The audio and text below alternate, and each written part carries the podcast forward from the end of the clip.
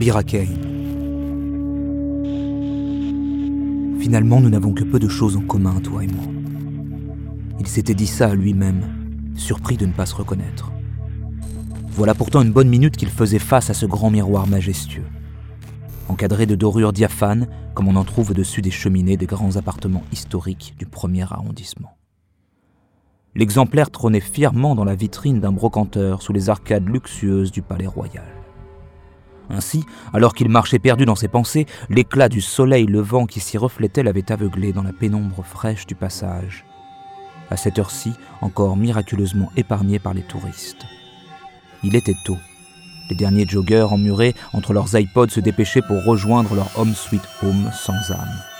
Ornés de plantes grasses poussiéreuses, de posters blafards et de sofas rêches squattés par des chats obèses, ronronnant comme des aspirateurs sans sac.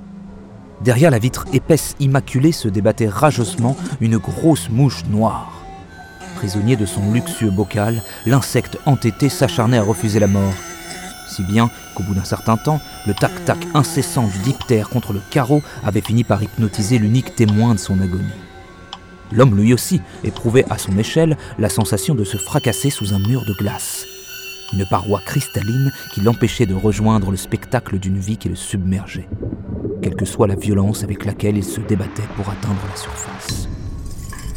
Mais à l'instant même où il allait périr noyé dans l'eau glaciale, il sentit quelque chose de chaud se répandre sur son mollet, qui contrastait de manière saisissante avec le froid qu'il ressentait dans le reste de son corps. Il lui fallut bien dix secondes pour sortir de sa torpeur et constater qu'un teckel sénile à la cataracte prononcée venait de marquer son territoire sur son pantalon. Une fois sa besogne terminée, le canidé boiteux alla rejoindre en dos dolinant une vieille femme arc-boutée sur sa canne. Le mimétisme troublant qui émanait de ces deux êtres abolissait la frontière entre maître et chien. Ils formaient ensemble une sorte d'extension organique parasitaire où chacun tirait avantage de l'autre avec une émouvante complicité. Après quoi, la chose enfin réunie salua amicalement notre homme d'un hochement de tête et poursuivit son lent périple à l'affût de la proie suivante. Alors ça putain me l'avait jamais faite. Neil se pestait, accroupi, en relevant son ourlet souillé. En ramassant ses lunettes de soleil sur le pavé, il se souvint qu'il avait toujours rêvé d'être pilote de course. Depuis son plus jeune âge, il était fasciné par les machines, peu importe que ce soit dans les airs, sur terre ou sur mer. Il avait contracté le fantasme de la vitesse alors même que sa vie molle semblait s'écouler depuis sa naissance au rythme du goutte à goutte d'un café filtre. Mais rien Rien depuis qu'il avait formulé ce souhait n'était allé en ce sens. À vrai dire, depuis l'adolescence, la seule chose vraiment captivante qu'il n'ait jamais pilotée, c'était la Twingo 16 soupape de son ancien coloc, lorsqu'il l'avait aidé à déménager chez sa nouvelle copine au Plessis-Robinson. Pas vraiment de quoi hérisser le poil. On avait indéniablement plus de sensations en se laissant rouler en pente douce sur un caddie de supermarché. Mais à 37 ans, on a encore la vie devant soi, se disait-il. La loose du célibat chronique n'est plus vraiment un fardeau. Avec l'expérience et la pratique, il était même en passe de devenir un véritable soliste de la pignole. Et si personne n'était jamais là pour admirer son récital, chaque fois malgré tout, la petite mort devenait le point d'orgue de son obsession. Pourtant, quel que soit son domaine d'incompétence, il se savait condamné à rester un génie incompris. Comme s'il n'avait été qu'une ligne de code arbitraire, un simple fichier texte dans le vaste programme que Dieu ou toute autre entité séculaire aurait écrit. Mais ces dernières années, il avait envie qu'il lui arrive quelque chose. Il désirait ardemment l'accident que les autres redoutent. Il était prêt à saisir la moindre opportunité de vivre autre chose, même si ça signifiait se confronter à la souffrance. Ça ne pouvait pas, de toute manière, être plus mortifère que l'ennui. Cet arachnide lugubre qui tissait jour après jour la corde autour de son cou. Après un long périple jusqu'au nord de la capitale, il s'engouffra dans le métro. L'odeur de l'urine était ici moins gênante, car elle faisait clairement partie du décor. Dans la rame, les murs des stations, recouverts d'affiches, défilaient sous ses yeux. Elle ressemblait à ces mirages qui flottent sur les dunes incandescentes du désert et qui laissent espérer des oasis inatteignables. Il avait dû lutter pour obtenir ce qui faisait office de Saint Graal à l'heure de pointe, une place assise sur un strapontin il appréciait d'autant plus le mince confort que lui offrait la petite moquette bariolée sous ses fesses et imprimait comme à son habitude la marque grasse de sa torpeur sur l'acier galvanisé de la porte coulissante. Entraîné par le sommeil, il décida de suivre le lapin rose en kimono jaune, referma ses paupières, puis se laissa bercer par le chaos ambiant. Les crissements aigus du freinage et la mélodie épique qui se jouait sous son casque l'auraient bientôt totalement isolé du reste du monde. La première chose qu'il ressentit, c'est la caresse de l'air sur son visage, puis les vibrations sous ses pieds. Devant ses yeux, ébahi, défilait un paysage surplombant la Seine. Au loin, pointé vers le ciel gris, la silhouette élégante de la tour Eiffel, derrière laquelle brûlait la lumière blanche d'un nouveau soleil. Debout sur le toit du métro lancé à pleine vitesse, Nils surfait à ses dépens sur la vague de ses désirs. À la fois décontenancé et terrifié par le vertige, il s'agenouilla et posa ses mains sur la surface sombre et rugueuse qui recouvrait le wagon du métro aérien. Il se retourna pour constater qu'il venait de sortir de la station Passy et qu'il n'était pas seul. Une jeune femme se tenait là elle aussi, debout, dressée frêlement comme un roseau sur la rive du fleuve francilien. Sa longue jupe battait dans l'air comme une voile.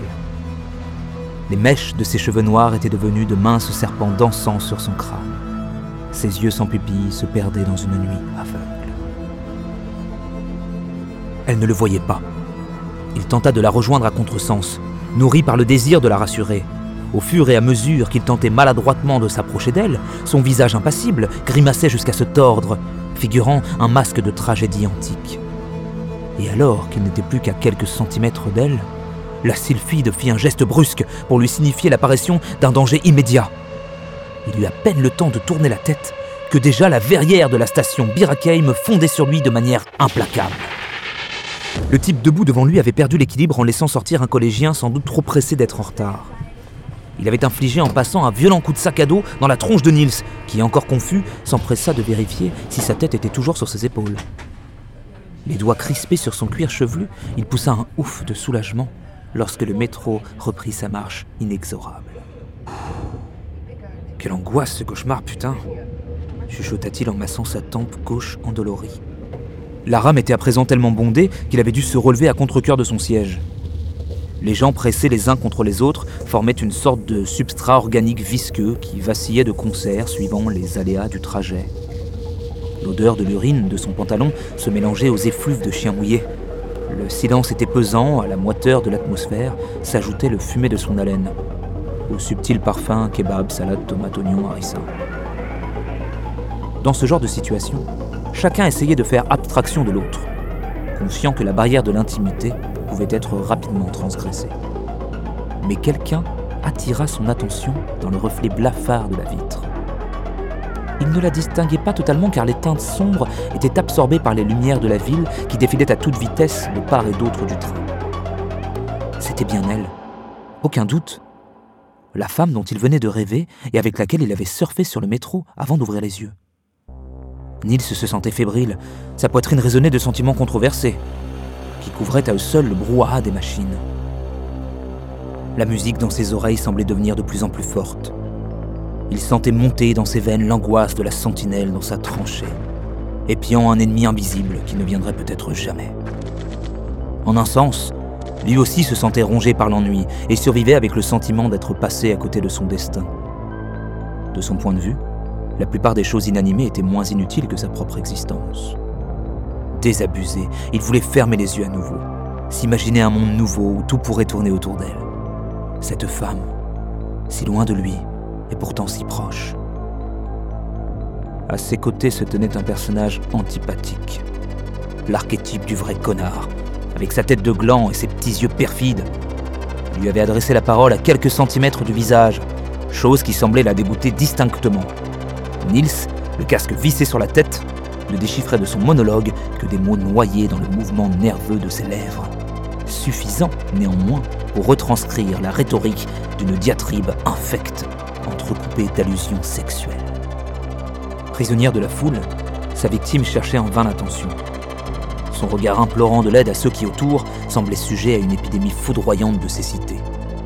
Malgré ses efforts, la jeune femme ne récoltait que les yeux fuyants et les têtes basses des voyageurs pénitents, avant de croiser les prunelles angéliques de Nils et de s'y amarrer, tel un porte-avions au large de Marseille.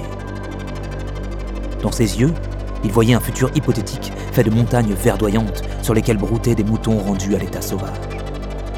Il sentait glisser sur sa peau le séphir ou virevolter les mots des anciens ornant la chevelure des forêts, jusqu'à la plaine inondée de syllabes qui bout à bout formaient toutes sortes de sarcasmes. Une autre vie, dans les cités lacustres de New York ou de Monrovia, à chercher la douceur d'un foyer commun. Oui, tout ça, il l'avait imaginé en une fraction de seconde. Et à ses côtés, uni dans la ferveur d'un monde futur qui redécouvrait sa nature mystérieuse. Mais à cet instant, cependant, entre son rêve et lui se dressait un obstacle infamant. Une raclure de skinhead, sorte de cancrelat de l'intelligence, dont l'existence, quoi qu'il advienne, resterait à jamais vouée à l'indignité, à l'image de la croix celtique tatouée sur sa main de frotteur récidiviste. Niels n'avait jamais été vraiment militant. Il s'était toujours tenu éloigné de la politique, comme de la religion. Il respectait simplement les convictions et les croyances de chacun sans jamais prendre parti. Mais à ce moment précis, quelque chose se brisa dans sa tête. Une sensation de plaisir et d'exaltation l'envahissait. Une prise de conscience couplée à la volonté farouche d'en finir. Gargarisée par le sentiment de surpuissance qui émanait à présent de ses petites couilles lissées par le frottement du tissu. Le train venait d'arriver à la station duplex. Les passagers engoncés tels des haricots avaient toutes les difficultés à s'extirper de leur boîte en fer blanc. Tandis que certains, à peine sortis, s'époumonaient déjà au téléphone, d'autres se précipitaient à l'intérieur, pressés de rejoindre l'étuve où ils allaient s'agglutiner des heures durant. Dans la précipitation, personne ne prêtait réellement attention au drame qui était en cours. Coincé derrière le flot des corps en mouvement, Nils luttait à la fois contre la foule et contre son instinct, qui le poussait habituellement à fuir les problèmes. Il fixait la scène digne d'une épopée dramatique. Spectateur naufragé, naviguant à contre-courant, il s'enivrait du parfum de cette femme, mélange d'essence, de jasmin et de miel, qu'il distinguait nettement malgré les effluves âcres de sa propre transpiration. Il créait autour d'eux une sorte d'aura magique et translucide qui confortait le lien étroit qu'ils avaient amorcé en croisant leurs regards respectifs il y a déjà une éternité. Il arrive parfois que la musique précède l'expérience. Ainsi, Niels, galvanisé par une mélodie New Age de guerriers vikings infusée à la testostérone, amorça un acte spontané aussi courageux qu'insensé. Tout se passa extrêmement vite. Une ouverture inattendue s'était produite dans la foule. Il s'y précipita soudain à l'image d'un Moïse aux accents martiaux et saisit la baguette pas trop cuite qui dépassait du cabas d'une passagère pour asséner une estocade magistrale à son adversaire. Une touche parfaite à un détail près. Le sabre fariné se brisa mollement sur la nuque avec un crunch ridicule qui décontenança l'assistance. L'homme au crâne rasé recueillit quelques miettes entre ses doigts et les examina circonspect. Qu'est-ce que c'est que cette merde? Après avoir prononcé ces mots, il se détourna de sa victime et dévisagea le chétif Niels qui n'avait à présent plus qu'une demi-baguette entre les mains. Autour d'eux fusaient les pouffements de rire des passagers que la scénette ridicule avait ressuscité. Le visage du petit Roquet devenait cramoisi à vue d'œil sous l'effet de la colère et de l'indignation. Non pas d'avoir été agressé à son endroit, mais de l'avoir été de façon si irrespectueuse. Le nasillon était à présent résolu à piétiner ce D'Artagnan de pacotille pour laver cet affront, même s'il devait passer sa vie en tôle pour ça. Pour sauver sa peau, Nils écrasa le reste de sa baguette en plein visage de l'homme en colère et profita opportunément du signal d'avertissement pour s'extirper de la rame avant la fermeture des portes les deux protagonistes se faisaient face à travers la vitre blindée. Nils, ragaillardi par son audace, se sentait pousser des ailes et n'hésitait plus à provoquer son adversaire ainsi piégé. Tu vas faire quoi maintenant? Haha, gros con Le visage couvert de farine, l'énergumène s'excitait de plus belle, à l'image d'un fox terrier à qui on souffle sur le museau. Je vais te tuer, sale petite pute, tu m'entends? Je vais te tuer La petite frappe brutalisée sans relâche la porte avec ses poings calleux, terrorisant les voyageurs qui s'étaient réfugiés à l'autre bout du wagon. Alors que le train avait parcouru moins d'un mètre, les moteurs stoppèrent brutalement, faisant chuter les passagers les uns sur les autres à la manière d'un jeu de domino. Dans la cohue, la séduisante brune n'avait semble-t-il pas réussi à s'échapper et venait de tirer le signal d'alarme. Stupéfait, Nils avala sa salive et prit ses jambes à son cou. Mais à peine avait-il atteint la fin du quai qu'il entendit les portes s'ouvrir à nouveau, suivi d'un hurlement hystérique aux velléités assassines. Le type en colère, enfin libéré, fondait droit sur Nils, les yeux exorbités. La proie apeurée dévala deux par deux les escaliers et bifurqua sous les voies pour surprendre son limier en rejoignant le quai d'en face. Ses jambes étaient déjà lourdes lorsqu'il atteignit le haut du palier. À bout de souffle, il regrettait d'avoir suspendu trop tôt son abonnement à la salle de sport. Mais alors qu'il avait en ligne de mire l'escalator qui remontait du boulevard de Grenelle, il ressentit une puissante douleur dans ses reins, couplée à une force incoercible qui le projeta la tête la première dans le vide. Ce déséquilibre malencontreux était la conséquence d'une figure de karaté, Tobi Yoko Geri, parfaitement exécutée.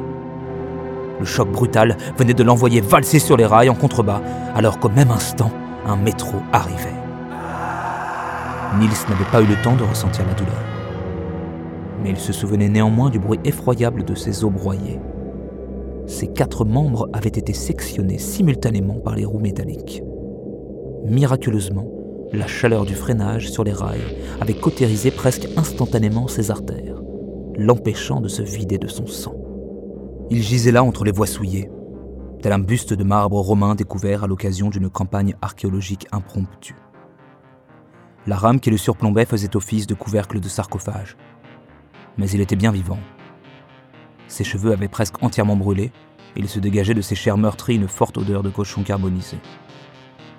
À l'image du monstre de Frankenstein, l'électricité avait ressuscité dans la violence la source insoupçonnée d'une conscience contre nature. Sa verge était dure comme un cric. Il avait l'impression qu'à elle seule, elle pouvait soulever la voiture de tête. Il ne pensait qu'à elle. Il fantasmait déjà une histoire d'amour passionné avec cette femme qu'il avait libérée du joug de l'aiglon.